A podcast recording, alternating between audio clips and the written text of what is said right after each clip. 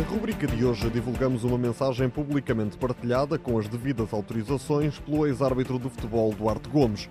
A mensagem foi-lhe enviada por um pai de um jovem árbitro que atestava o seu estado de espírito após assistir a um jogo de futebol do escalão sub-7 arbitrado pelo seu filho. Reproduzimos de seguida na íntegra a mensagem.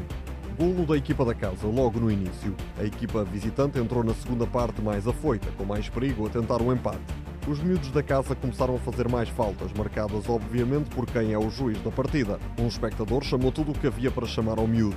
Injuriou, ameaçou todos os nomes possíveis e imaginários, ao ponto de eu me sentir muito mal pelo rapaz. Ao apito final e já com mais silêncio, chamou-lhe abichanado vaidoso. Saí da bancada e vim até ao carro. Cruzei-me com o sujeito e por um momento apeteceu-me chamá-lo à razão, mas não o fiz por respeito ao meu filho. Não toquei no assunto. Fomos a um restaurante buscar um menu que ele comeu a correr, porque estava a caminho de outro estádio onde teve mais dois jogos. Para esses não fiquei, não consegui. Em conversa ao jantar, disse-me que não ouviu nada. Acho que o fez para me proteger. Não estava assim tão longe que não ouvisse.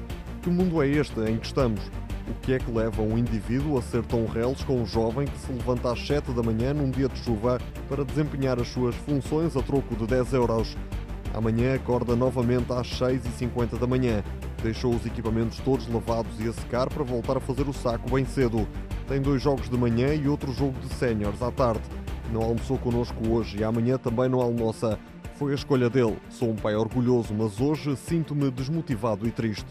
Tal como refere Duarte Gomes a quando da partilha, as conclusões que se podem retirar do desabafo deste pai são tantas que deixamos ao critério dos ouvintes desta rubrica tirar as suas próprias conclusões.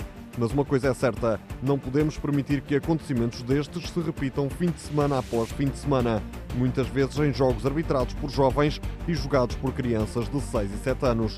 No desporto, como na vida, vence sempre com ética. Move-te por valores, uma parceria Antena 1 e Plano Nacional de Ética no Desporto.